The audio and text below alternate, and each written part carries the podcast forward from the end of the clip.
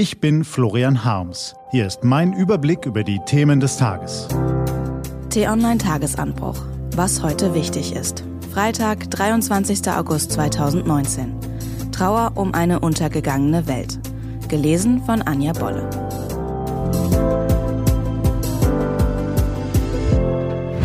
Was war? Nostalgie in Ostdeutschland. Wer sich nach der Vergangenheit sehnt, kommt mit der Gegenwart nicht zurecht und will nicht akzeptieren, dass sich die Welt nun mal weiterdreht. So denken wir schnell über Nostalgiker und so denken auch viele Westdeutsche über Ostdeutsche, die sich gelegentlich mit Wehmut an das Leben in der DDR erinnern. Gestern machte Florian Harms Halt in Dresden. Anfang der 90er Jahre hatte er dort gelebt und im Neustädter Krankenhaus gearbeitet. Damals stürzte er sich ins Stadtleben, fand Freunde, war beeindruckt vom Zusammenhalt der Menschen in Wohnhäusern, Betrieben und Stadtvierteln. Große Teile Dresdens waren damals noch nicht renoviert. Die Häuserzeilen in Trachau, Migden, Pieschen und Striesen waren grau und löchrig. Gestern war er wieder dort. Das Krankenhaus ist jetzt durchsaniert.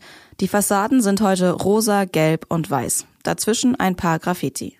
Die meisten Lokale von damals gibt es nicht mehr. Stattdessen gibt es dieselben Dönerläden, Bio-Supermärkte und Shisha-Cafés wie in allen deutschen Großstädten. In Migden und Pieschen wirkten die Straßen und Plätze leer. In einer Seitenstraße suchte er das Haus, in dem ein Freund gewohnt hatte. Es war nicht mehr da. Stattdessen war da jetzt ein riesiger Edeka-Markt. Früher war es jedoch auch schön. War es vielleicht sogar heimeliger, warmherziger, vertrauter? Florian Harms hat nur anderthalb Jahre in der Stadt gelebt, aber die Stimmung von damals trotzdem vermisst. Wie muss es denn erst jenen ergehen, die ihr halbes Leben im alten Dresden verbracht haben und nun immer noch dort leben? Wie empfinden Sie die Stadt, die sich so stark entwickelt hat? Die Altstadt renoviert, die Frauenkirche wieder aufgebaut, die Bürgerhäuser am Weißen Hirsch renoviert, das Elbtal begrünt, Industrie angesiedelt und Handwerk gefördert. Aber eben doch alles ganz anders als früher. Und wie ergeht es erst den Menschen in ostdeutschen Städten, die nicht so erblühen wie Dresden? Man kann sich mit vielem abfinden, man kann sich anpassen, man kann den Wandel freudig befürworten und man kann trotzdem mit Wehmut an das alte Leben zurückdenken.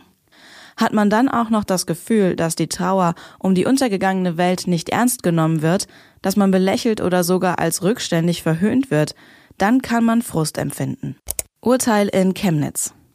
Bringt das Urteil im Mordprozess von Chemnitz die erhoffte Genugtuung? Nach dem Richterspruch bleiben Zweifel. Zu neun Jahren und sechs Monaten Haft hat die Schwurgerichtskammer Dresden den Angeklagten Syrer Ala S. verurteilt. Er sei mitschuldig am Tod von Daniel H., der vor einem Jahr am Rande des Chemnitzer Stadtfestes erstochen wurde. Eine harte Strafe. Die Freunde des Opfers begrüßen sie. Aber die Verteidiger des Angeklagten sind empört und sprechen von einem traurigen Tag für den Rechtsstaat. Tatsächlich fehlen eindeutige Beweise. Tatsächlich ist der mutmaßliche irakische Mit- oder sogar Haupttäter auf der Flucht, während der Syrer von vielen Leuten vorverurteilt wurde. Auf allen Prozessbeteiligten lastete großer öffentlicher Druck. Ob das Urteil vor der Revisionskammer standhält, ist unklar. Eines aber ist sicher.